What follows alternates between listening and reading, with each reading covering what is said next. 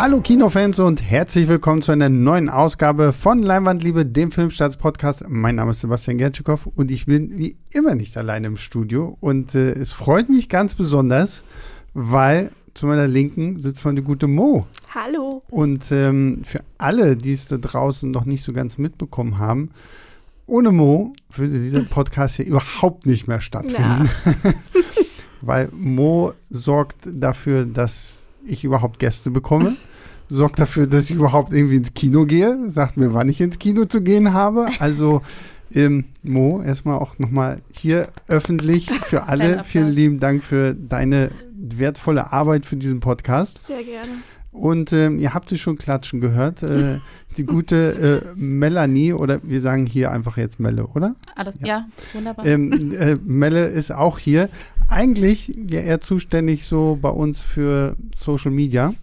Genau. Aber natürlich auch zuständig für alle Themen Harry Styles.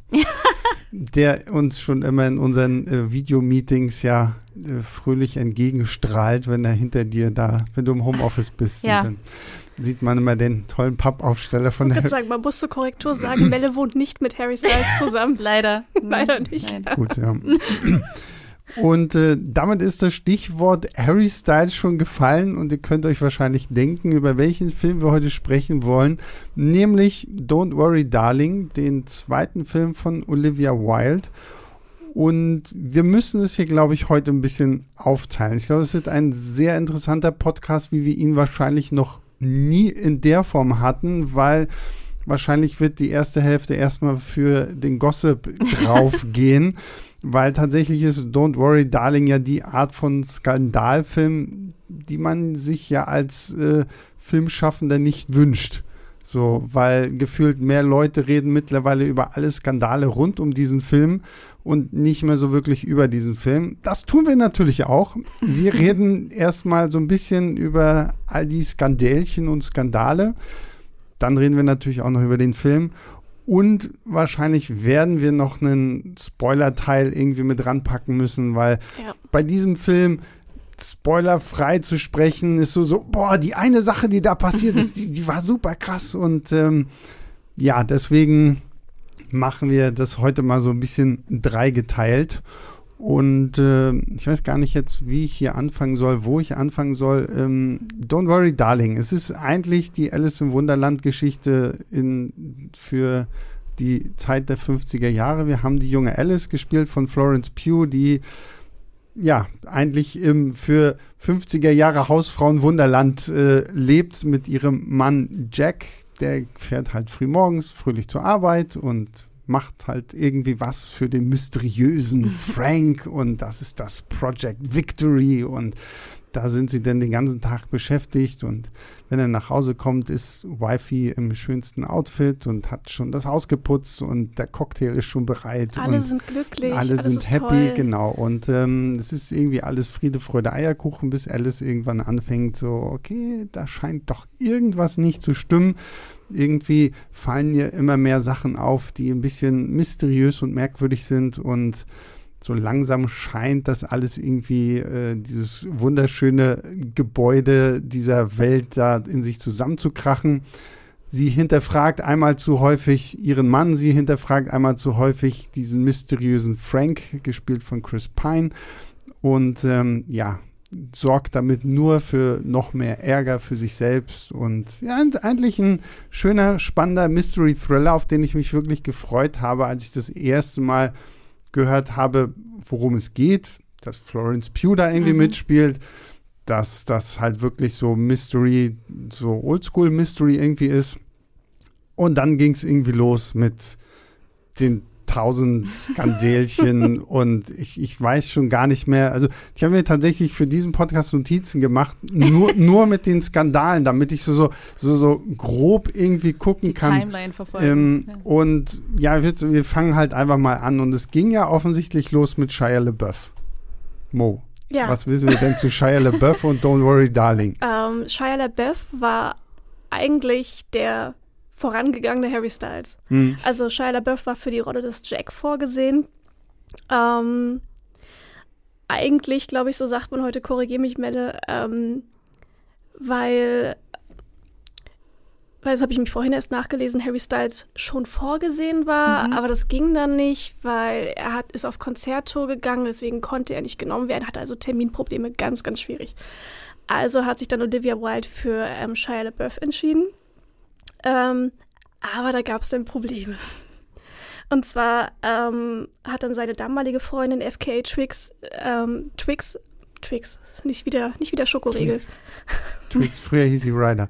genau. Oh.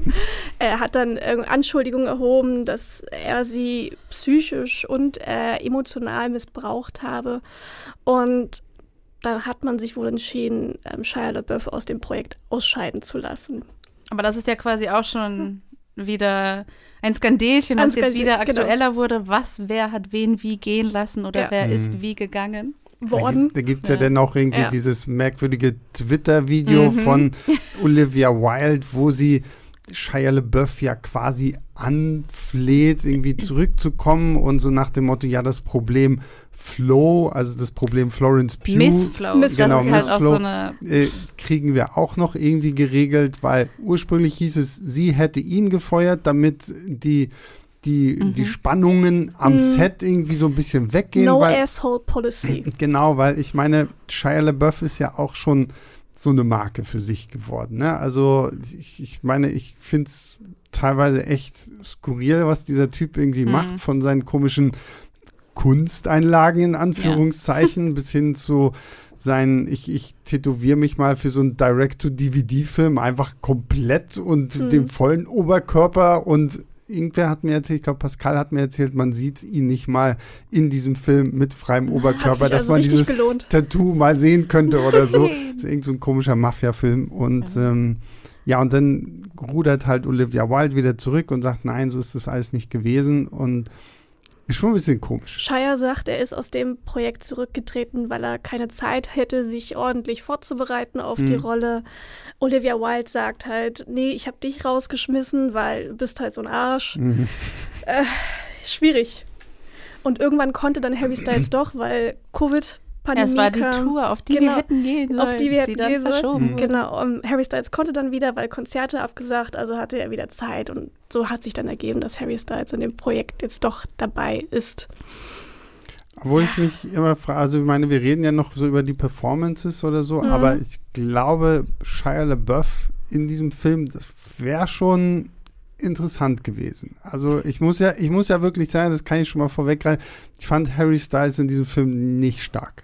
Also bin ich vor, auch bei vor allen Dingen, vor allen Dingen das, das Problem, was Harry hier in diesem Film hat, ist einfach, dass Florence Pugh ja. viel zu gut für ihn ist. Ja. Und, ähm, ich, ich, bin erstaunt gewesen, weil ich habe jetzt noch mal die, die Filmstartskritik gelesen, weil Christoph äh, hat ja geschrieben, der hat den Film ja in Venedig gesehen und ist ja auch höchsten Lobes für Harry Styles, wo ich mir echt gedacht habe, so, okay, krass. So, also mhm. ich meine, man sieht, dass er sich sehr anstrengt und wirklich viel versucht, aber ich glaube, so ein Shia LaBeouf, weil da wären so zwei mhm. Urgewalten des Voll. Schauspiels irgendwie aufeinander getroffen, weil Florence Pugh, die, die kann ja ordentlich und Shia LaBeouf ist ja einfach so, so ein ich weiß nicht, kann man den Method Actor nennen? Ich, ich weiß ich nicht so. Sagen. Ich weiß, vielleicht ist er auch so seine eigene Form, so, ja. wie, wie, so wie Nick Cage. Nick ja. Cage sagt ja auch irgendwie, er macht so er, er imitiert Schamanen oder irgendwie hm. was hat er, das ja, vergleicht er sich ja mit Schamanen so von hm.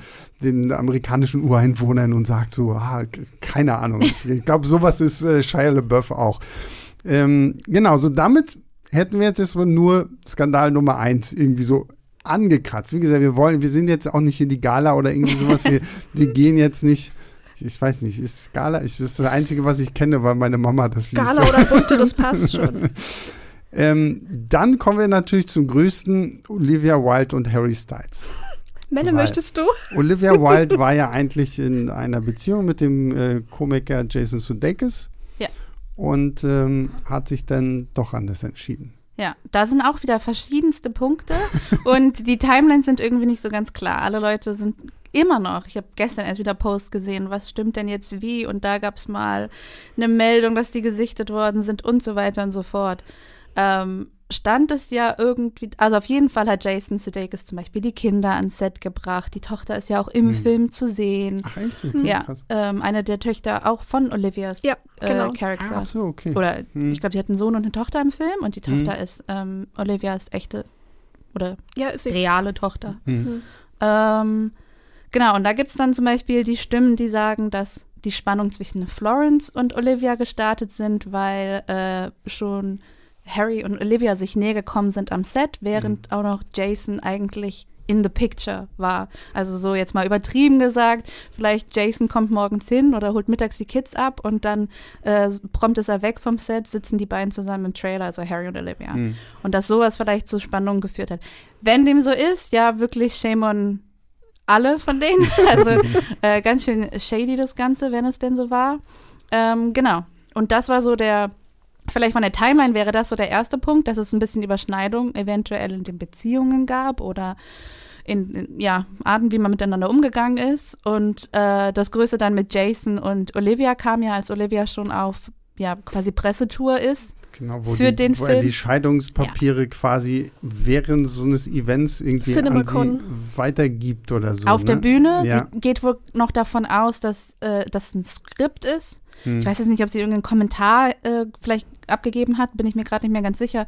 Aber das ist halt schon echt richtig dreist. Vor allem, also ich kenne mich nicht ganz aus in dem ganzen US-Rechtswissen und wie auch immer, aber ähm, die Person, die den, äh, diese Papiere da übergibt, das ist ja dieses typische You've been served, also mhm. persönlich übergeben ähm, eines Umschlages also die muss ja geplant haben, da hinzugehen und du brauchst ja auch eigentlich irgendwie ein Ticket, da hinzukommen und so weiter und so fort. Da müsste schon sehr viel Aufwand betrieben worden sein, dass es nur ein Zufall ist irgendwie. Mhm.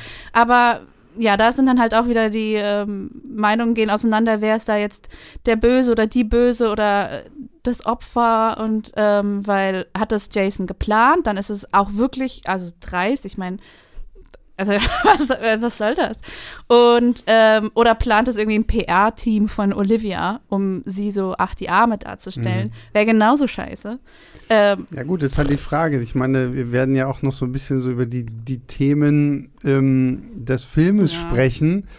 Und es würde natürlich auch so zu, zu der Thematik des Films irgendwie passen, so ja. diese, diese, Beziehung zwischen Männern und Frauen und wer hat hier so die Oberhand, so, weil es geht ja in diesem Film auch viel so um diese Machtspiele, so, die natürlich dann am Ende recht einseitig sind, aber letztendlich sind sie ja trotzdem da. Und wenn man jetzt so dieses Szenario mhm. hat, ist natürlich wirklich die gute Frage, ähm, will sie sich damit selber auch noch irgendwie profilieren, um quasi irgendwie so dann den, den Film einfach noch zu pushen. Dann ist aber wirklich wieder die Frage, okay, muss sie jetzt so, einen, so einen ekligen Rosenkrieg haben, mhm. um quasi, weil wie gesagt, wir haben jetzt schon 13 Minuten in diesem Podcast und wir reden immer noch nicht über den eigentlichen Film, ne, sondern ja. wirklich über das, das Hin und Her der Leute da, ne? Und das ist ja. halt schon echt krass. Also nicht umsonst wurde ja dann im Internet schnell angefangen zu, äh, zu sagen, worry, darling, anstatt don't worry, mm. darling. Weil sich eigentlich alle Gedanken drum ja. machen müssen, die irgendwie mit drinne hängen oder die den vielleicht gucken wollen, weil man so viel davor diskutiert hat, bevor ja auch die ersten ja, Leute es gesehen haben und man überhaupt irgendwelche Kritiken oder Stimmen hört. Ja, genau. Und dann ähm, haben wir ja Florence Pugh, die irgendwie so ein bisschen in der Mitte steht. Auf der einen Seite wird sie von Olivia Wilde hoch gelobt und mhm. ja, sie ist eine Wucht und keine Ahnung was. Auf der anderen Seite macht sie auf Social und ich folge ihr auf Insta zum Beispiel und ähm, sie, sie macht hatte ja wirklich das Minimum vom Minimalsten irgendwie gemacht. So, ich glaube, einmal hat sie das Poster irgendwie mhm. geteilt und so ein bisschen, sie war ja dann auch nur sehr, sehr kurz in Venedig, weil sie dann ja auch für Dune 2 jetzt schon in der Produktion ist und es war natürlich irgendwie dann auch eine gefundene Ausrede ja. und äh, man auch so die Fotos sieht von Venedig so, das ist ja wow, so. Wenn irgendwo, jetzt, wenn man irgendwo gesagt, okay, der Sniper sitzt da oben und äh, lächelt wenigstens einmal mhm. für die Kamera, so, ne? Aber das hat auch anders begonnen. Also äh, 2020, wo sie gecastet worden ist, da war es noch viel so, oh mein Gott, Olivia hat mich mm, getaggt mm. in einem mhm. Beitrag und ich bin Riesenfan und alles. Ähm, und dann auf einmal, also irgendwas muss ja passiert sein. Ja, ja, Irgendwann gab es einen Cut und dann wirklich so das Minimum vom Minimum, auch die Postings danach. Sie war ja mit ihrer Oma in Venedig und hat das gefeiert, hat ihr Outfit mhm. gefeiert, mm. hat ihr Team gefeiert auch alles wunderbar. Dann gab es nochmal so eine Reihe von Postings, wo sie dann nur Chris Pine hervorgehoben hat. Mhm. Ähm, wie süß er war, dass er sich gebückt hat und was er sich in alle Posen gelegt hat, um Fotos von ihr zu schießen. Ähm, da fällt es ja sehr auf, welche Namen nicht genannt werden. Aber meint ihr, das liegt daran, dass sie vielleicht selber auch Interesse an einem Harry Styles? Ich weiß, wir gehen jetzt gerade wirklich hart in die Gossip-Schiene rein, aber. Glaube ich nicht. Ich glaube nicht. Ich glaube, sie hat also ist meine Vermutung, ich glaube, am Set ist wirklich einiges vorgefallen und ich glaube, sie will damit einfach nichts mehr zu tun haben. Mhm. Das ist so meine Vermutung. Sie will sich davon distanzieren, macht deswegen nur das Nötigste an Pressearbeit, was vielleicht auch vertraglich irgendwo festgelegt ist. Mhm. Ähm, was ich ja auch interessant finde, ist, dass Olivia Wilde wiederum in ihren Postings ja immer noch so flow-taggt mhm. und das wirkt halt so ein bisschen verzweifelt auch so, hey, ich bin noch da, mhm. lass uns Freunde sein und Flo sie eiskalt quasi mit der kalten Schulter straft. Ja, ähm, es gibt ja auch Interviews von Florence, also um wieder auch Themen von dem Film oder angebliche Themen von dem Film aufzugreifen. Ähm, es gibt Interviews, in denen Florence sehr viel sagt, naja, wenn man den größten Popstar der Welt engagiert, ist klar, dass das ein Thema ist. Aber der Film besteht nicht nur aus Sexszenen. Hm. Das erste Material, was man aber gesehen hat, naja, waren klar. die Sexszenen. Und währenddessen hat dann auch eine Olivia Wilde gesagt, es geht um Female Pleasure und alles. Hm. Und äh, ja, sehe ich nicht so. Ja, ja, da sind wir halt auch wieder so bei diesem Punkt, ne, wie vermarktet man denn sowas? Natürlich, ne? Ja. Und ich meine, wenn du jetzt so eine heiße Sexszene hast, wo das Abendessen vom, vom Tisch fliegt und ähm, das gute Essen. Da, dann ähm, halt es wild zur Sache geht. Und ich meine, natürlich hast du denn, ne, wenn du sowas zeigst und dann alle Leute, oh, das ist Harry Styles, oh Gott, so, so. Und ich meine, es ist ja auch nicht von der Hand zu weisen, dass er einer der größten Popstars ist mit den meisten Fans und keine ja. Ahnung was so, ne? Und das sowas denn zu zeigen, gerade auch so für sein Publikum, ja. So, natürlich zieht die das noch viel mehr, so, so nach dem so, boah, krass, so, sowas muss ich mir jetzt unbedingt angucken oder so. Ne? Also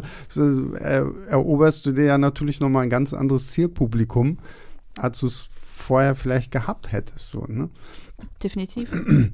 Ähm, ja, ich weiß denn gar nicht, äh, wo wir dann weitermachen. Dann, was ich persönlich ein bisschen kritisch fand, dann gab es ja dieses Interview mit ihr, ich glaube, wo sie von Maggie Gyllenhaal oder irgendwie so Ach, dieses Directors wird. on Directors. Genau, ja. genau. Und äh, da gab es ja diesen etwas, wie ich persönlich finde, merkwürdigen und sehr komischen Vergleich zwischen der Figur von Frank, also die mhm. von Chris Pine gespielt wird, und diesem sehr kontrovers diskutierten Psychologen in den USA, mhm. diesen Jordan Peterson, wo sie ja meinte, so, ja, Chris, Chris Pines Frank ist angelehnt an Jordan Peterson und mhm. sie nennt ihn irgendwie diesen verrückten Mann und König der Incels, wo ich erstmal googeln mhm. musste, was zur Hölle ist denn ein Incel?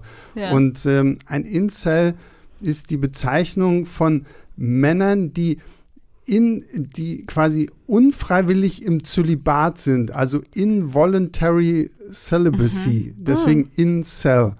Und das baut wohl irgendwie auf der Idee, wie gesagt, ich finde sowas. Wow, das nimmt find, viele Wendungen. Ich finde, ich finde, ich finde es alles so dumm. So eine ganz andere Ebene an Gossip. da habe ich nicht gedacht, dass wir und, heute. Und ähm, diese Incels sind halt wohl dann ne, so, so, Männer, die einfach irgendwie in keine Beziehung kommen mhm. und oder nicht irgendwie mit Frauen können und deswegen halt unfreiwillig im Zölibat mhm. sind so, ne, mhm. so und ähm, ihn jetzt hier irgendwie da quasi so als ich meine, erstmal für mich war das so, so direkt so ein Okay, gut, jetzt weiß ich, in welche Richtung dein Film geht. Mhm. Ja, ja. Ähm, war, war erstmal irgendwie so, so, so ein unfreiwilliger Spoiler ja. schon irgendwie von ihr aus.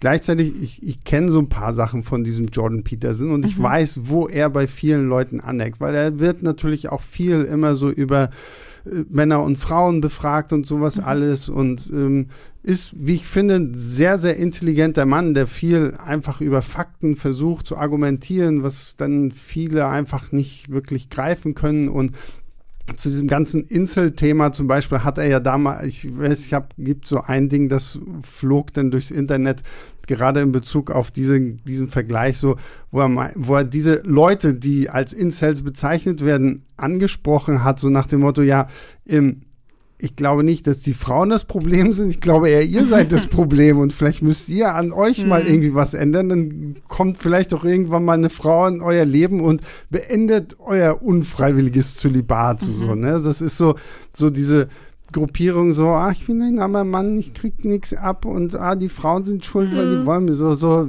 Männer in Opfer packen sich selber ja. in die Opferrolle so und fand ich ein bisschen, weiß nicht, also den Vergleich fand ich ziemlich unangebracht irgendwie. Es kam dann auch sehr, sehr schnell auch von, selbst von ihm dann irgendwie ein Kommentar dazu, wo er dann natürlich, ohne dass er den Film gesehen hat, halt so direkt Rein. halt wieder auf den Film draufgehauen hat. Also das hat dann auch nochmal wieder so neben dem ganzen Gossip-Scheiß dann nochmal wieder was ausgelöst. Und ja, wie gesagt, also großes Ding. Und dann das letzte, was ich zumindest auf meiner Liste noch habe, ist die vermeintliche Spuckattacke Gott, ja. in Venedig, wo es irgendwie so ausgesehen haben soll, als sie sich da im Kino dann mhm. irgendwie alle hinsetzen, als würde Harry Styles irgendwie auf Chris Pine spucken, wo dann irgendwie, da gab es dann, glaube ich, erstmal auch, ich habe da wieder die ganzen lustigen Memes gesehen, mhm. wo dann da irgendwie so eine Ziege auf yeah. einmal im Schoß von Chris Pine landet und ähm, ich finde es krass immer so. Also, so wie viel Social Media mittlerweile auch echt so dazu bringt, so, das ist halt irgendwie so. Es wurde auch so hochgespielt. Letztendlich hat sich ja sogar Chris Pines Sprecher dazu geäußert, dass Harry Styles ihm nicht auf mhm. den Schoß gespuckt hat. Ich denke mir so, es muss echt Chris Pines Sprecher kommen, um sowas klarzustellen. Das ist irgendwie schon lächerlich. Naja, gut, aber das ist halt der Punkt, dass du einfach jetzt an so einer Marke für diesen Film angekommen bist, mhm. wo alle Leute kritischst ja. alles beobachten, was jetzt irgendwie passiert und ähm, irgendwelche, wenn jetzt noch irgendwie Interviews kommen oder so, dann ich wette mit euch, da werden dann noch Leute irgendwie so hier so, so, so, es gibt doch dann immer für, bei, bei diesen politischen Debatten oder so, werden noch immer Körpersprachenleute ja, ja. irgendwie ja, rangeholt. Und dann, wenn es jetzt noch dann irgendwie Interviews gibt oder so, wird es bestimmt auch so, oh, oh, guck mal hier, oh, bei dem, wenn, wenn ihr Name fällt, dann ist das, das der Gesichtsausdruck so und so. Und das war ja allein am roten Teppich. Es gab immer zwischen Harry, ähm, Florence und Olivia eine andere Person, Minimum. Mhm.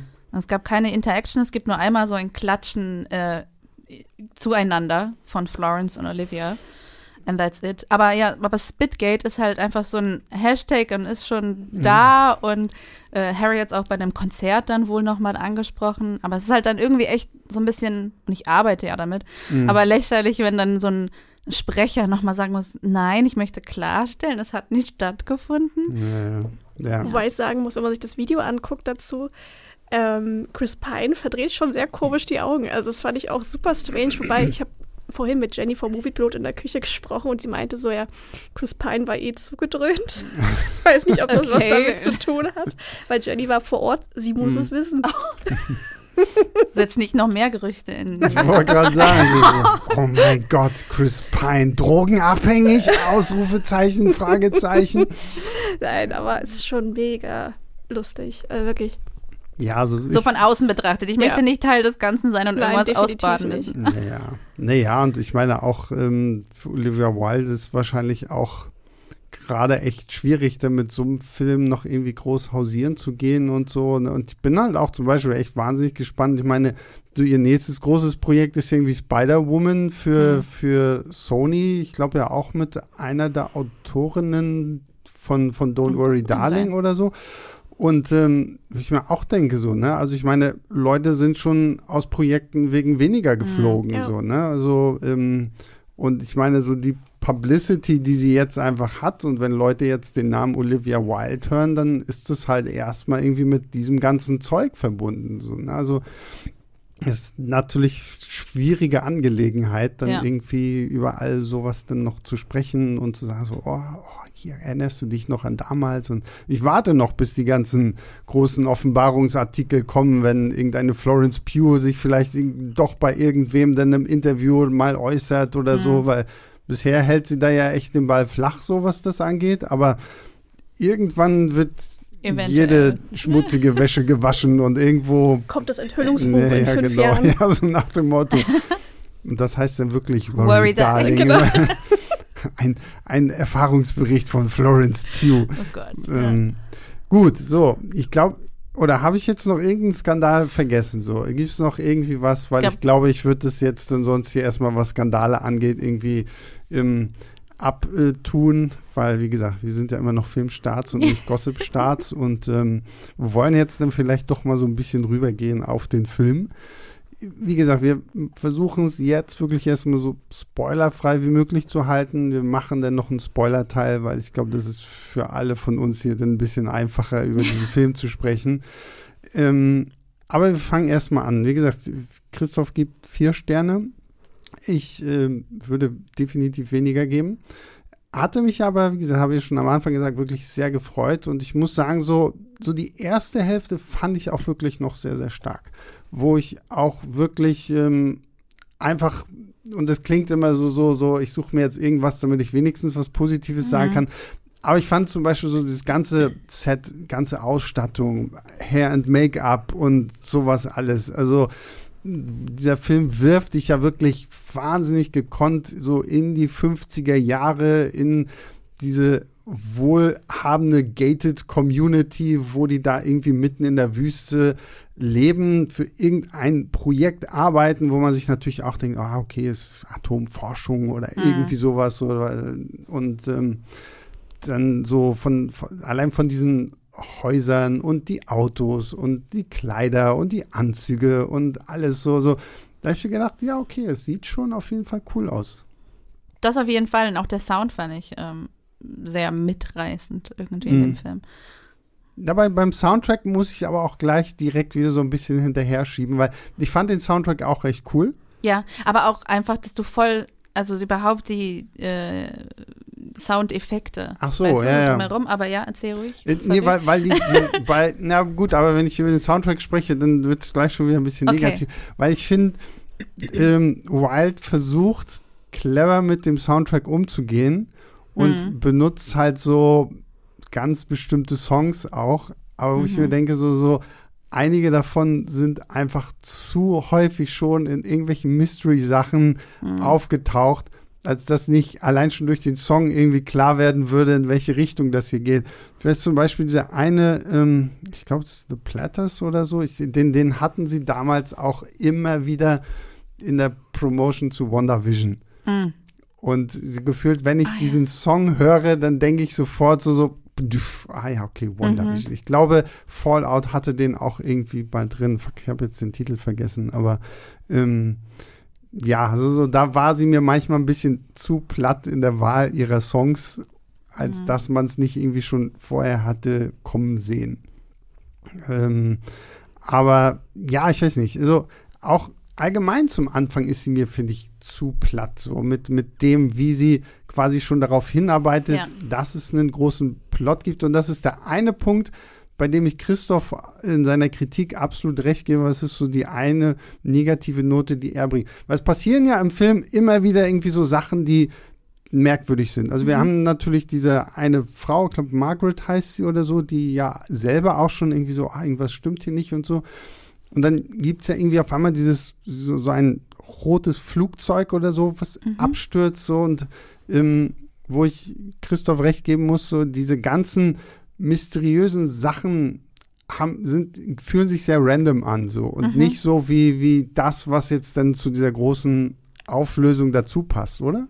Ja, Nee, das trifft es eigentlich ganz gut. Ich finde, das ging auch relativ schnell. Also, sie hat halt einmal so den, so den perfekten Tag quasi abgehandelt. Ne? Alles ist schön, alles ist sauber, wir sind alle super happy.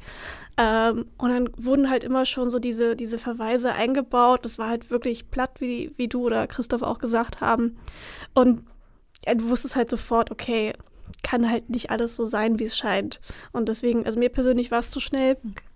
Ähm, ja, ich hatte eher den Effekt, dass es mir dann zu langsam die erste Hälfte irgendwie ist, weil mhm. so früh so random Sachen eingebracht mhm, werden. Genau. Nicht irgendwie ähm, dass es sich steigert, hatte ich nicht das Gefühl, sondern es war, ja, platt ist echt irgendwie so das Begriff, passt ja auch zu ihren Spoilern vielleicht im Vorfeld, mhm. zu äh, bestimmten Richtungen, wohin es geht.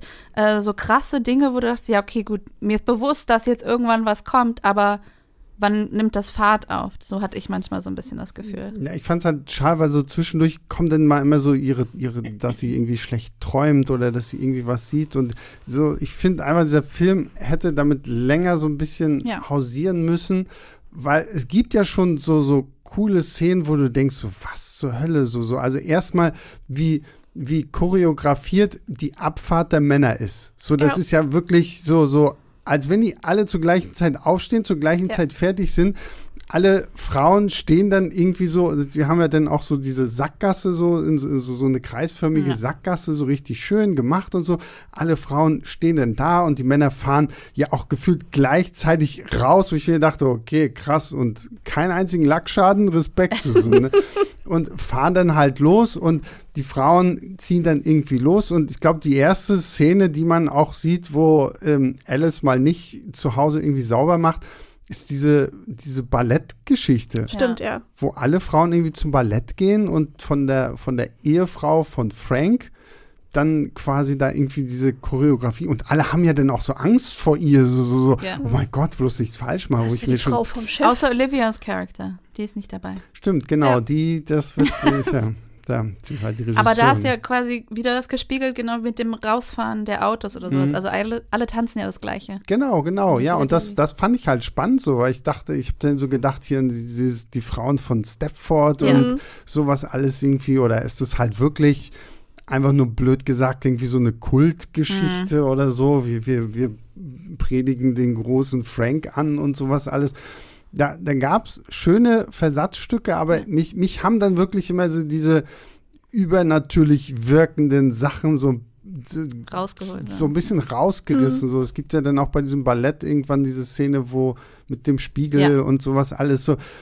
Das waren immer so Momente, wo ich mir gedacht habe, so, ja, das, also ich weiß nicht, auf der einen Seite fand ich es halt zu, zu früh, zu viel. Ja. Und dann aber zum Ende hin war einfach so diese Auflösung, denn so, so ein bisschen so, na komm schon, okay. Also ich meine, ja. letztendlich, also ich glaube, der einzige Mensch, der von diesem Film überrascht wird, ist der Mensch, der noch nie in seinem Leben irgendeine Form von Mystery Thriller ja. gesehen hat. Mhm. Ja. Weil da finde ich den Film schon recht vorhersehbar. Und ich habe es sehr, sehr viel auch auf Insta gelesen und bei, bei Kollegen und Freunden und so, so nach dem Motto, ja, okay, also jede Folge Black Mirror hätte das in einer mhm. Stunde besser ja. und spannender erzählt. Ja, das trifft es irgendwie, glaube ich, für mich, was mich daran so stört. Aber du wirst halt die, äh, die Harry-Fans haben, die dann was das wir später besprechen, bestimmt sehr überrascht sind, ja. Die kennen auch die Truman Show nicht, wo, wo, man, ja, auch, wo man auch Bezug nehmen könnte. Na, aber jetzt sind wir ja mal bei ähm, den Harry-Fans so. Und ich meine, ihr, ihr beide seid ja nicht nur wegen eurer Expertise hier, sondern natürlich auch, weil ihr eben Harry-Fans seid. Ähm, wie viel hat es denn für euch jetzt quasi ausgemacht? So, also hättet ihr den Film auch geguckt, wenn es jetzt nicht Harry Styles gewesen wäre? Und wie viel spielt jetzt irgendwie eine Begeisterung, Vorfreude, keine Ahnung, für diesen Film damit rein, weil man jetzt sagt, okay, cool, einer meiner Lieblingssänger spielt da jetzt halt mit. Ah, ich hatte ein bisschen Hoffnung auf Interviews, aber die haben, das haben, haben wir nicht hingekriegt. äh, nee, es war bestimmt so ein äh, Faktor, der da hinzukam, aber ähm, ich hätte den Film so oder so auch geschaut. Mhm. Also weil Florence ist halt einfach auch großartig ja. und hat sich dann auch bewiesen. Und ich bin auch bei dir, dass Harry, also man hat es ja erwartet irgendwie oder ich habe es befürchtet, aber ähm, Harry stinkt halt ab im Vergleich zu den anderen Darstellern. Und ähm, nichtsdestotrotz, wie gesagt, was wir vielleicht später noch besprechen, gibt es halt so eine Überraschung, wo ich dachte, mhm. okay, gut, mhm. da bin ich, bin ich drauf gespannt, wie die ganzen Fans ja. dann im Internet danach ja. drauf reagieren. Also ich hätte den Film auch gesehen. Ähm, natürlich hat es das interessanter gemacht, dass Harry Styles dabei ist wie wir alle bin ich auch der Meinung, dass ähm, Harry Styles mit Chris Pine und Florence Pugh große Konkurrenz hat. Ähm, ich muss aber sagen, dass Harry Styles unglaublich gut aussieht in dem Film.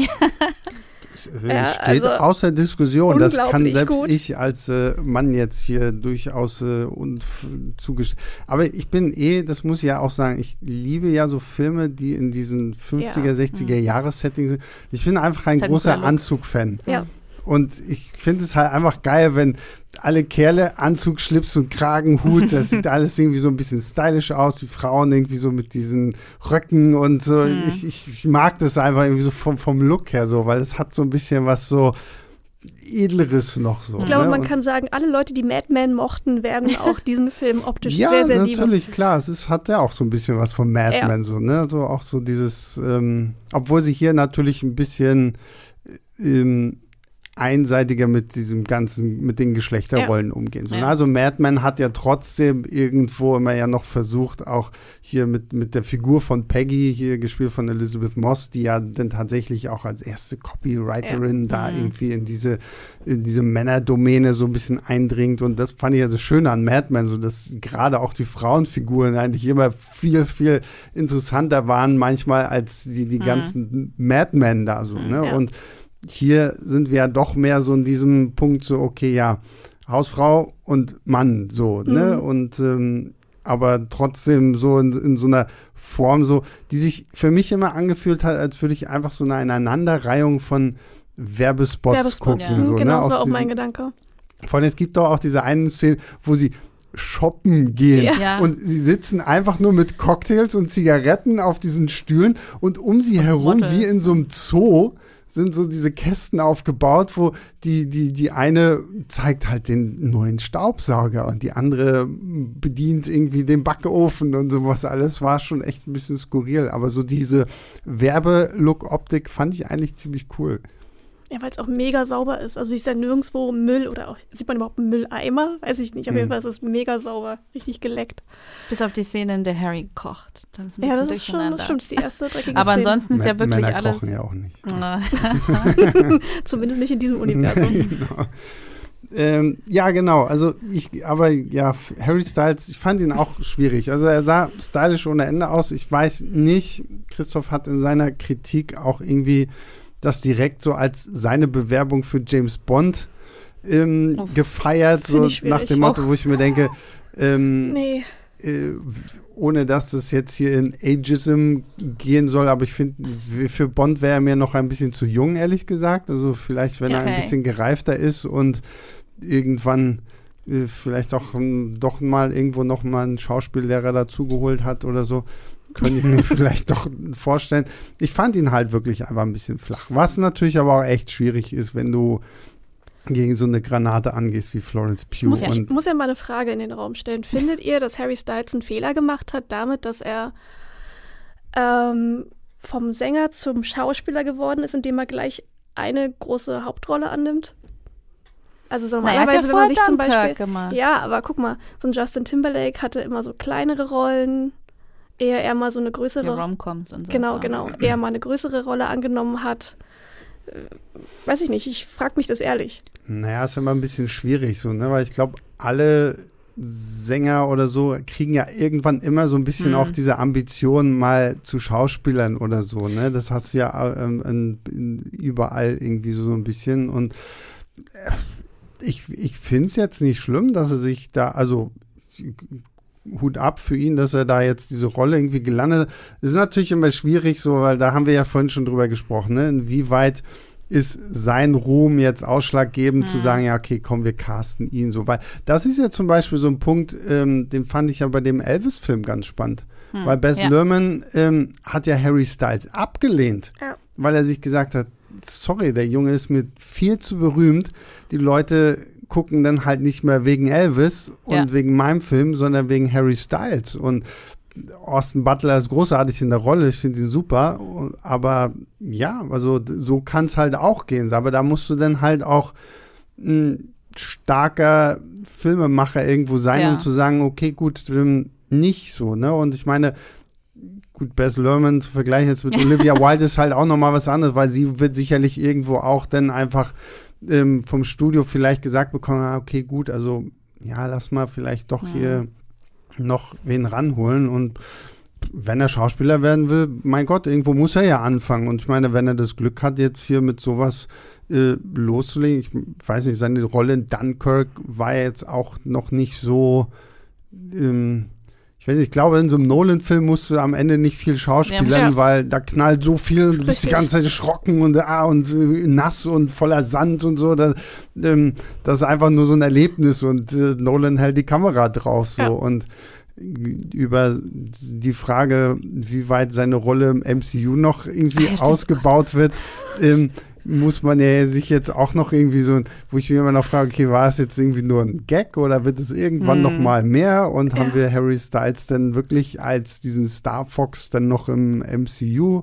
Ähm, und wir haben noch My Policeman, ganz andere Richtung, äh, im November bei Amazon.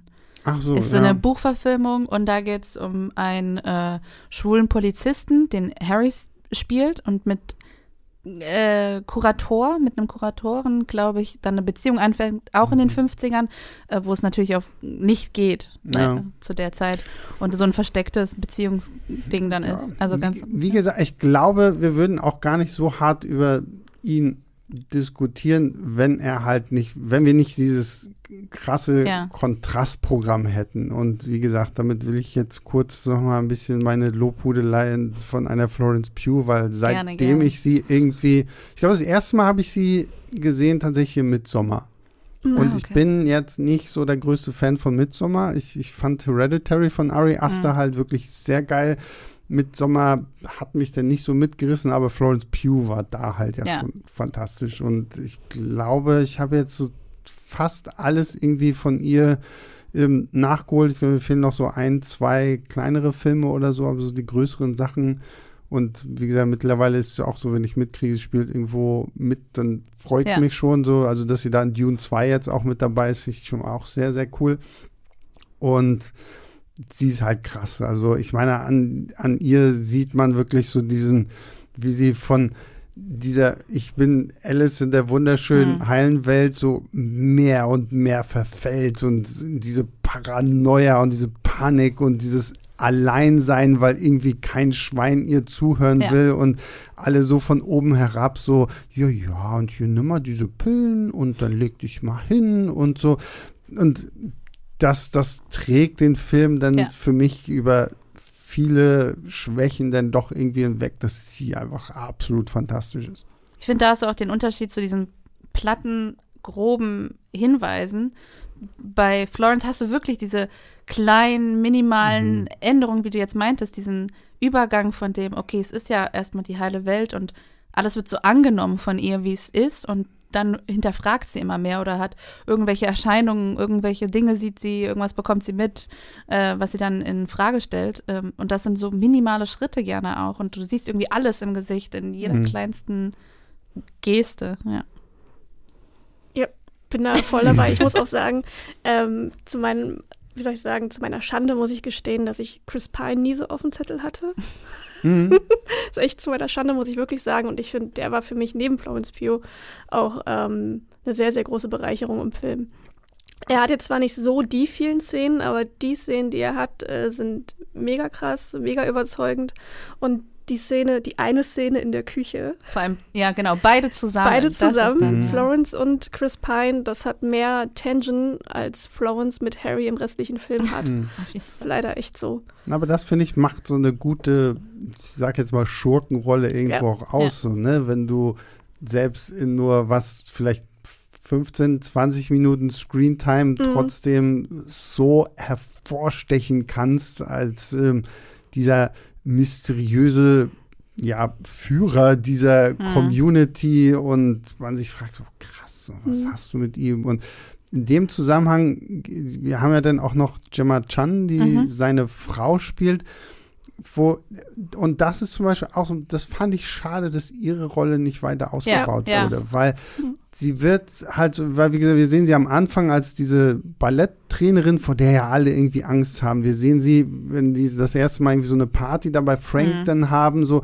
wo sie ja auch die, die Wortgeberin ist, bevor sie dann quasi an den Gott, der dann da die Treppe runterkommt, mhm. irgendwie abgibt und ähm, es gibt ja dann später, reden wir im Spoiler-Teil auch noch äh, drüber, so, so Momente, ähm, wo ich echt gedacht habe, so schade, schade, schade, dass diese sehr mysteriöse Figur, von der man echt denkt, okay, weißt du, was hier abgeht? Bist du eine der wenigen Frauen, die in dieser Welt mhm. irgendwie wissen, was los ist, weil du ja auch die Ehefrau von Frank bist oder so? Ähm, da, da wurde mir zu wenig aus, aus Gemma Chan gemacht, so, weil das irgendwie, finde ich, hätte ich mir gewünscht, dass man einfach ihre Rolle stärker ausgebaut hat. Ja, da bin ich bei dir. Ich überlege gerade die ganze Zeit, wie kann ich das, was ich sagen möchte, ausdrücken, ohne zu viel vorwegzunehmen. ja, so. Aber man geht halt voll stark mit diesem Gefühl, was du gerade beschrieben hast, auch dann am Ende raus. Mhm. Uh, und stellt sich da einfach noch viel mehr diese Frage. Und das finde ich auch sehr schade. Also da hätte man noch einiges rausholen können. Absolut. Ähm, ich weiß nicht, ich, ich würde sagen, wir gehen jetzt hm, echt drüber ins Spoiler-Teil, weil es wird, glaube ich, echt jetzt gerade jetzt schwierig. Bevor wir ins Spoiler-Teil gehen, machen wir kurz mal ein Fazit. Ne? Wir geben unsere Sternewertung und in ein, zwei Sätzen sagen wir kurz, was wir davon halten. Also, ich sag's nochmal, ne? Christoph hat in seiner Filmstartskritik vier Sterne gegeben. Ähm, und äh, ja, was gebt ihr denn? Mo, was würdest ich du geben? Ich bin bei drei Sternen. Mhm. Ähm, ich sag's nochmal, also die Ästhetik ist top. Das ist so wirklich, also der Film ist was für Ästheten. Ist wirklich wunderschön. Ähm, die drei Sterne liegen aber auch echt an Chris Pine und Florence Pugh. Nicht leider an Harry Styles. ähm, Story hat ihre Schwächen. Ich muss aber auch sagen, der Film war recht kurzweilig. Also ich habe mich zu keinster Sekunde gelangweilt. Also das muss ich schon sagen. Ähm, ja, Story, ihre Schwächen, ein paar Charaktere einfach nicht so aufgebaut. Ich finde halt auch, du erfährst nicht viel von ähm, zum Beispiel auch den Hintergrund von Florence Pugh und äh, Harry Styles beziehungsweise Jack und Alice. Also aus welchen Verhältnissen kommen mhm. die eigentlich? Haben die Familie? Was ist mit denen so? Das fehlt mir noch. Aber ja. Mhm. Will nicht langweilig sein, aber ich gehe so ein bisschen eigentlich mit Mo.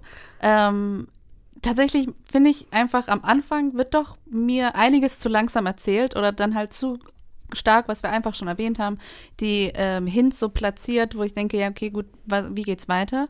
Ähm, also ich bin eigentlich auch bei drei Sternen, weil der Look ist großartig mhm. und ja, Florence, ich liebe sie, die ist großartig da drin, ähm, aber ich bin auch eher bei drei Sternen und mhm. gehe da nicht so ganz mit Christoph. Ja, ich war, als ich aus dem Kino rausgekommen bin, war ich so bei zwei. Okay. Mittlerweile bin ich so bei zweieinhalb angekommen, ähm, weil, wie gesagt, ich fand den Film jetzt auch nicht katastrophal scheiße. Und ich lese mhm. das jetzt überall sehr, sehr viel. Auch so die Enttäuschung des Jahres, so wo ich mir denke, so, hm, na ja, gut, also mein Gott, so man hat schon im Trailer irgendwie so ein bisschen erkennen können, in welche ja. Richtung das geht. Und ich glaube, da spielt jetzt einfach viel von dem, was uns halt hier schon 20 Minuten in diesem Podcast beschäftigt hat, auch noch irgendwie so mit rein.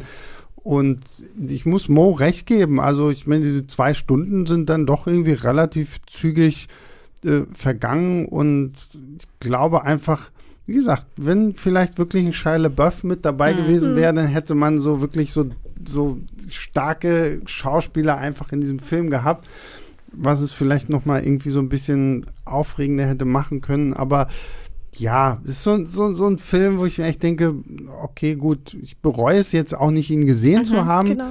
aber es ist jetzt auch kein Film, der mich lockt, ihn irgendwie nochmal zu gucken, weil gerade so bei Filmen, die ja so ein, die ja letztendlich irgendwo auch auf so einem Plot-Twist basieren, den gucke ich die guten davon immer gerne nochmal, um zu sehen, so, oh, wo war denn jetzt genau. so das erste Anzeichen? Man hätte es erkennen können und, oder so. Genau, ja. und, und da finde ich Olivia Wilde halt einfach ein bisschen zu plump in ihrer Herangehensweise, weil sie dir von Anfang an deutlich macht, ja, hier ist was komplett schief mhm. und es hängt irgendwie mit Alice zusammen und das fand ich einfach ein bisschen schade. So, da, da hätte man es vielleicht irgendwie von der Regiearbeit her, vom Drehbuch ein bisschen äh, mysteriöser gestalten können. Und da bleibe ich bei all denen, die sagen, ja, okay, eine Black Mirror-Folge hat es besser gemacht. Ja. Und da gibt es ja einige, die auch mit solchen Sachen irgendwie spielen. Und damit sind wir jetzt an dem Punkt angekommen, wo wir wirklich ein bisschen nochmal ins Spoiler-Territorium gehen. Also für alle da draußen, die jetzt trotzdem immer noch Bock haben, diesen Film zu gucken,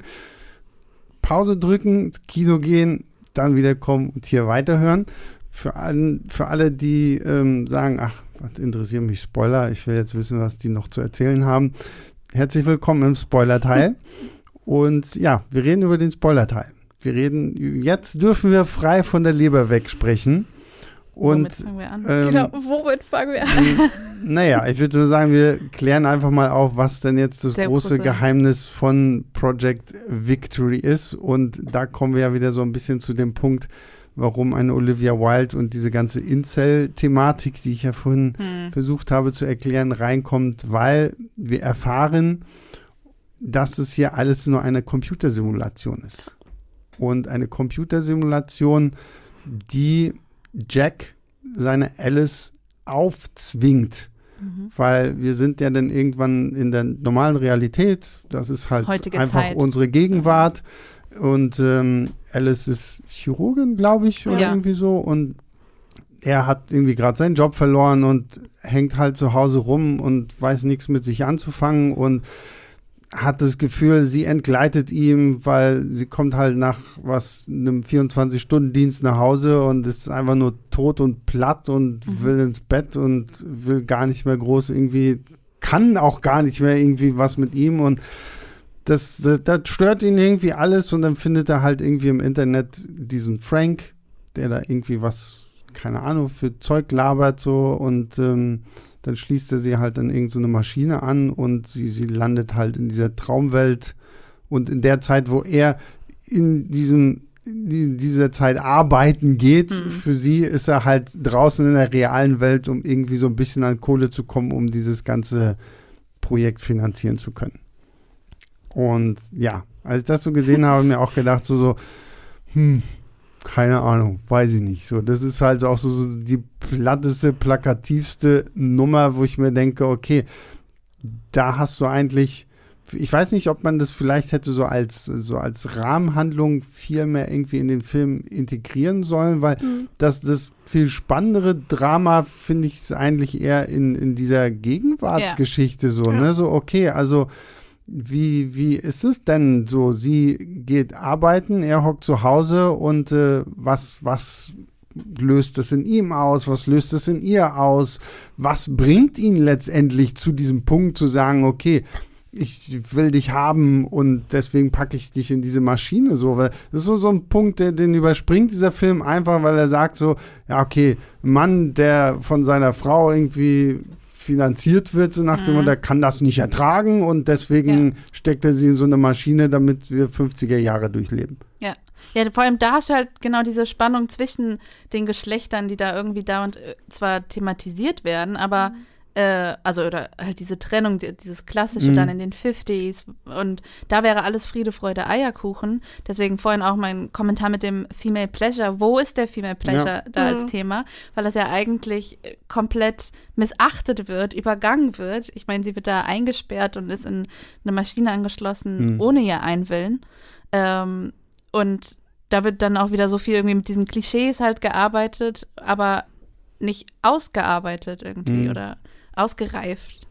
Ja, das ist so der Punkt, ähm, wo ich ganz oft gedacht habe, dass sich ähm, Olivia Wilde, ich sag mal, gerade in diesen angedeuteten feministischen Szenen so ein bisschen selbst gefällt. Ähm, das ist so ruhig, ich tue jetzt hier was für die Frauen und mhm. aber das ist immer nur so so halbherzig, das ist so so auf, blöd gesagt so eine ganz billige Masche so ich so um dieses um diesen Hashtag äh, Feminism zu haben, werfe ich das jetzt ein, aber wirklich was draus machen tut sie nicht. Naja, und vor allen Dingen versteckt sie sich ja dann letztendlich auch noch so ein bisschen hinter diesen 50er Jahre genau. Klischees so, ne? Mhm. Weil ähm, das natürlich viel, viel einfacher dann ist, irgendwie so in Schwarz und Weiß mhm. zu kleiden. Und wo, wo, und wo selbst da ja, finde ich, so ein spannender Punkt wäre. Sorry, du kannst mir nicht erzählen, dass jede Hausfrau in den 50er Jahren einfach total happy damit war, ja. den ganzen Tag die Badewanne zu schrubben, die, die Fenster zu putzen, zu kochen und ready zu sein, wenn der Alte wieder nach Hause kommt. So ja. selbst da sind ja irgendwo Spannung drin und auch so eine Computersimulation wird das ja. vielleicht irgendwie nicht regeln können oder und vor allem das hätte man ja in irgendeiner Form auch gut erklären können, weil in dem Augenblick, wo die Männer weg sind oder so, ähm, dass, dass sie irgendwas entwickelt. Dass das halt genau. einfach ja, ja. irgendwie so das Programm so, so, so einen Leerlauf hat oder ja. irgendwie sowas. Oder so, ähm, das, äh, ja, weiß nicht, da fand ich es auch so, so da, da, da stecken Ansätze drin, die gut sein wollen, ja. die natürlich auch irgendwo wichtig sind, gerade weil wir ja viel mehr jetzt auch über sowas einfach reden, Männer und Frauen und wie funktioniert das und ähm, aber da ist halt in dieser Gegenwartsstory wird das viel zu einfach ja. abgelegt und gesagt so, ja, das ist jetzt halt so, so, okay, so nach dem Motto, der kann halt nicht damit klarkommen, dass sie arbeiten geht und er hockt zu Hause. Hm. Aber kommunizieren, miteinander reden geht nicht so. Also nee. kann auch nicht bis zum Wochenende warten, wenn sie vielleicht mal zwei Tage frei hat und ausgeschlafen ist oder so. Ähm, ja, finde ich ein bisschen doof. und es wird dahingehend ja auch viel zu schnell übergangen. Also ja. wie du sagst, der sitzt eigentlich irgendwie die ganze Zeit vorm Fernseher. Sie beschwert sich dann, glaube ich, auch noch äh, auch richtig so irgendwie, dass nicht eingekauft wurde oder mhm. dass äh, keine Rechnung bezahlt werden. Ich war mir gerade nicht mehr sicher. Mhm. Ähm, und dann guckt er da kurz ein Video, wo auch dieser Slogan, den man dann später auch mal, oder vorher schon eigentlich am, ähm, im Film hört, den sie da so rufen, die ganzen Männer, die da so sind, mhm. dann auf der Bühne. Äh, aber dann, dann war es das. Okay, gut. Das ist jetzt der Grund. Nee. Also, du kannst ja auch nicht mitfühlen. Also, ich, mhm. nee. nee. also, kommst nee, da ja, und das, und das ist auch so irgendwie so dieser es gibt zum Beispiel im Film eine merkwürdige Szene, die ich auch nie so richtig verstanden habe, weil alle fragen sich ja, alle sind ja immer sehr fasziniert von Frank. Und ach, mhm. Frank, Frank, Frank, Frank, Frank. Und es gibt doch dann, einige haben doch den, die, diesen Ring diesen, und, ja. und, und so, wo, du, wo ich auch schon dachte, ja, okay, gut, das ist irgendwie so eine Secret Society of Men und mhm. keine Ahnung, irgendwie was. Und dann gibt es ja auch diese Zeremonie, ähm, wo ja Jack dann auch quasi genau. in diesen Kreis aufgenommen wird und ja auch diesen Ring bekommt.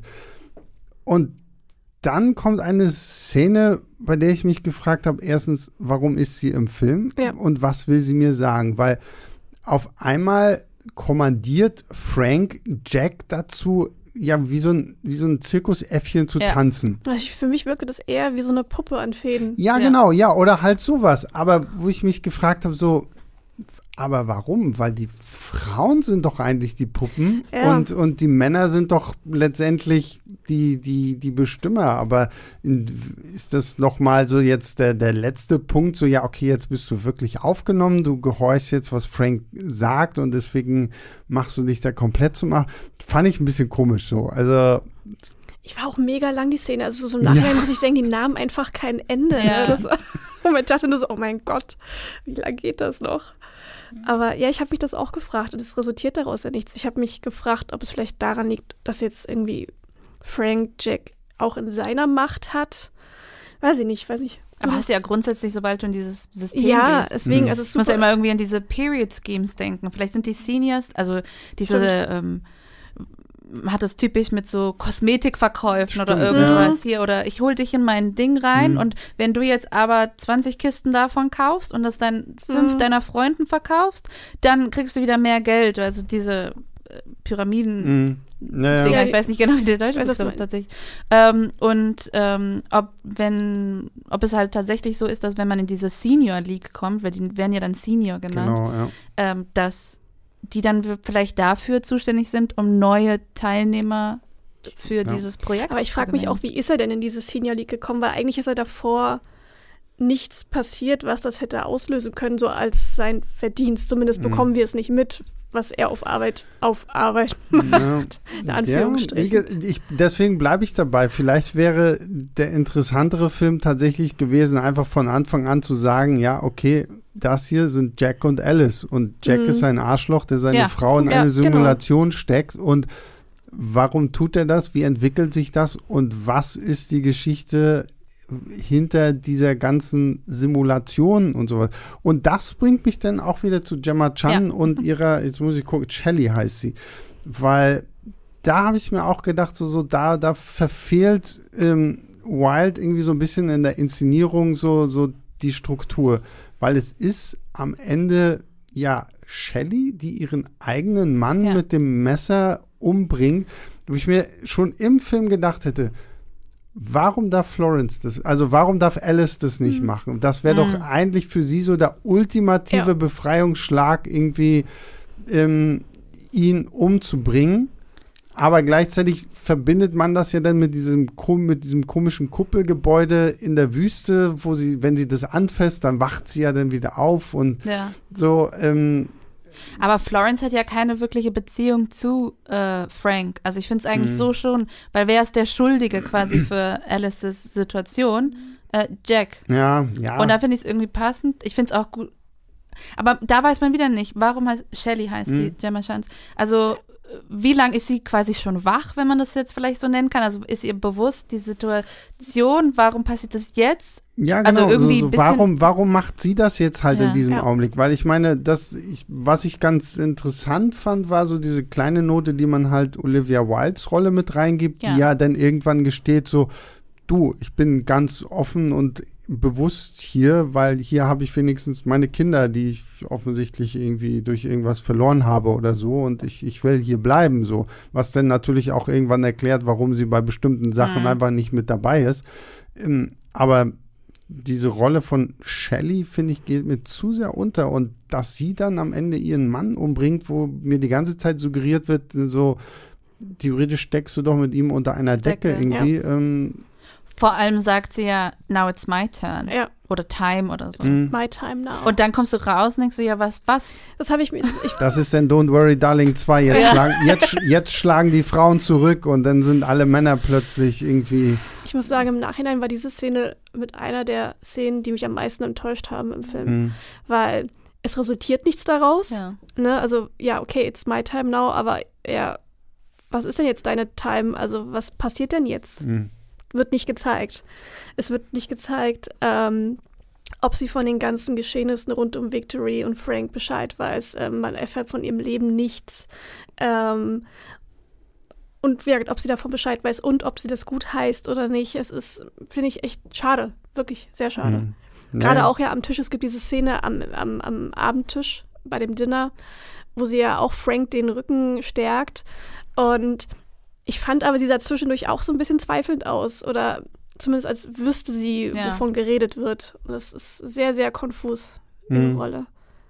Ja, ja, genau. Konfus ist genau das Richtige, weil diese Rolle, die, diese letzte Szene mit ihr macht halt wirklich einfach keinen Sinn. Und man merkt sie jetzt gefühlt immer mehr und mehr in unserem Gespräch, die eigentlich spannende Geschichte ja. spielt halt wirklich in der Gegenwart ab. Ja. Und das ist, glaube ich, hier ist halt so dieses, wir bauen den Film auf auf diesen Twist.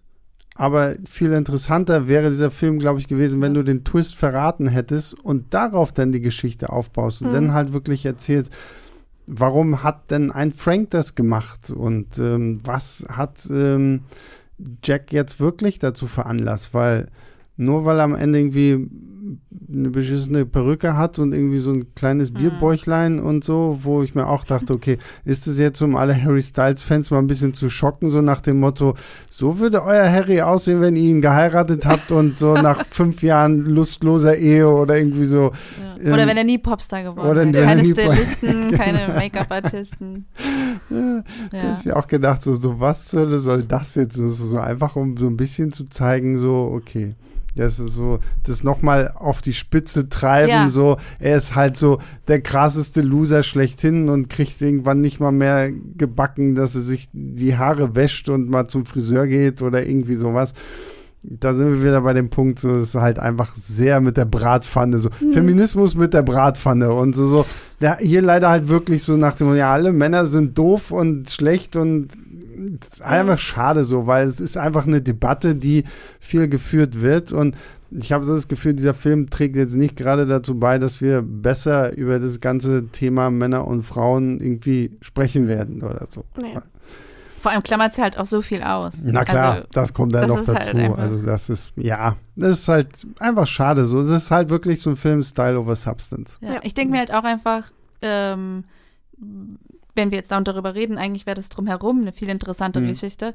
Äh, wie ist die Welt in der Gegenwart, also wie nimmt die das Ganze wahr? Ist es ein bekanntes Projekt, weißt du? Mhm. Solche Fragen habe ich gleich gestellt, mhm. weil es kann ja auch nicht sein, dass eine Chirurgin, die dauernd irgendwelche Tagesdienste so lange hatten, sich auch noch also ja. rechtens irgendwie beschwert, dass sie nur wenig Pausen hat und dauernd wieder gefragt wird. So ist es ja einfach. Mhm. Ähm, dass sie einfach ausfällt, ja. weil sie an ein Bett gefesselt ja. ist. So, hey, da muss doch irgendjemand drumherum sein.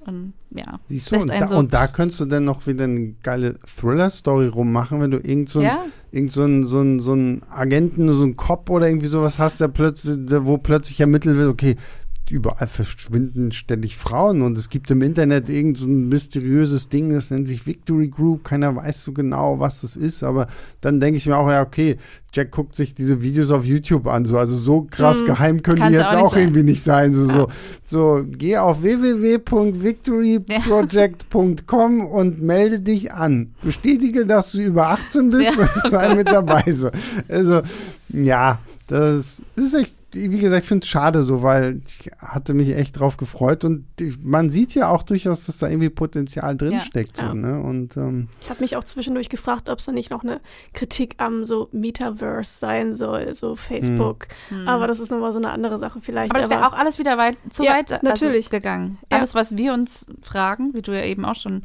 paar Mal gesagt hattest, Sebastian, ist eigentlich echt die Geschichte drumherum oder das. Hm. Warum und. Deswegen, deswegen liebe ich immer wieder diese Podcasts und mich über solche Filme auseinanderzusetzen, weil so häufig haben wir jetzt schon, gerade so bei Filmen, die einfach irgendwie nicht so gut angekommen sind, sind wir im Gespräch einfach auf vier bessere Sachen gekommen, wo ich jedes Mal denke, okay, auf, ich weiß noch unsere Mor unser Morbius-Talk, wo wir dann echt irgendwie auch so zwei Sachen aufgeschlüsselt haben, mhm. so wie man es vielleicht hätte noch anders machen können.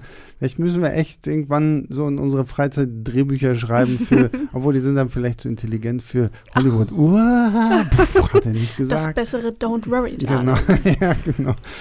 Ähm, ja, ich glaube, dann sind wir jetzt durch, oder? Oder habt ihr noch irgendwas, was euch auf der Seele brennt? Nö. Ich finde, angucken kann man sich ihn auf jeden Fall, würde ich noch sagen. Aber ähm, ich glaube, der Film ist so ein bisschen Opfer seiner eigenen Erwartungen geworden. Ja, und vor allen Dingen Opfer hm. dieser ganzen Opfer Skandale. Dieser ganzen, genau. Also das glaube ich ist mittlerweile, und ich weiß, ich, ich mag sowas eigentlich immer gar nicht sagen, aber es ist so ein Film, wo ich mir denke, okay, ja, warte halt einfach bis auf Netflix oder Amazon kommt und guck ihn dir zu Hause so. an. So, ja, ne? Weil tatsächlich, ja. Das ist so. Aber die Skandale werden dazu führen, dass die Leute wieder ins Kino rennen, weil du wieder die anderen Leute erreicht hast.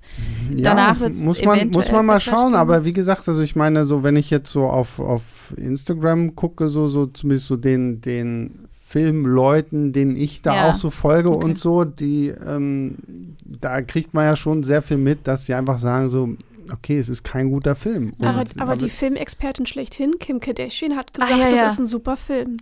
Kim Kardashian hat irgendwie vor zwei oder gestern, mhm. irgendwie ein oder zwei Tagen, eine Instagram-Story gepostet, dass sie den Film schon gesehen hat und ihn großartig findet. Damit haben wir sehr schön den Rahmen nochmal geschlossen zu unserer Gossip-Schiene, die wir hier angefangen haben. Und für alle da draußen nochmal, es tut mir leid, dass wir damit anfangen mussten. Aber bei diesem Film geht es auch nicht anders. Also es wäre auch komisch gewesen, wenn wir gar nicht drüber gesprochen hätten. Und wir haben jetzt, glaube ich, guck mal auf die Uhr, wir sind jetzt eine Stunde, sechs Minuten. Also das heißt, wir haben auch noch genügend über den Film gesprochen, ähm, um, um, um jetzt nicht irgendwie hier als der neue Gossip-Podcast durchzugehen. Das wäre mir auch zu langweilig, aber gut. Ähm, dann sind wir jetzt wirklich durch. Ähm, Melle, vielen lieben Dank, dass du aus München hier angerast bist, um noch rechtzeitig zum Podcast zu sein. Gerne, gerne. Ein, ein, ein, Hoch auf die Deutsche Bahn, die ja. heute mal pünktlich ja. gewesen ist. ähm, Mo, vielen lieben Dank, dass du heute mal hier warst. Sehr gern. Wir haben ja letzte, was haben wir vorhin gegrübelt? In welchem der Spion Podcast? von nebenan genau, der Spion von nebenan. So, das ist der letzte äh, Nicht-Covid-Film gewesen. Ja. So, der kam am Donnerstag raus und am, am Wochenende drauf war ja, irgendwie dann groß Lockdown und alles. Mhm. Also war echt schade. Vor allem, weil der Spion von nebenan tatsächlich irgendwie ein süßer Film gewesen ist. Und äh, der größte Dank gilt natürlich allen da draußen, die Woche für Woche einschalten, zuhören und uns auch, wie ich finde, vermehrt äh, Post schicken. Ja. Also es freut mich total. Also erstmal freuen wir uns natürlich, wenn ihr uns bei Apple Podcasts und Spotify bewertet, da Kommentare ablasst. Aber alle die, die uns an leinwandliebe.filmstarts.de Mails schicken, vielen, vielen Dank. Wir kriegen total viel, auch richtig guten äh, Zuspruch und Leute schreiben auch, wie, wie toll sie das finden und äh, geben so viele Filmtipps, über die wir noch sprechen sollen. So, meine Liste wird auch irgendwie gefühlt immer länger und länger so an Filmen. Äh, also nochmal vielen, vielen lieben Dank an euch da draußen, weil das ist ja für uns einfach auch nochmal so ein bisschen Bestätigung unserer Arbeit und dass es ja irgendwo auch tatsächlich gut ankommt. Das freut uns natürlich sehr.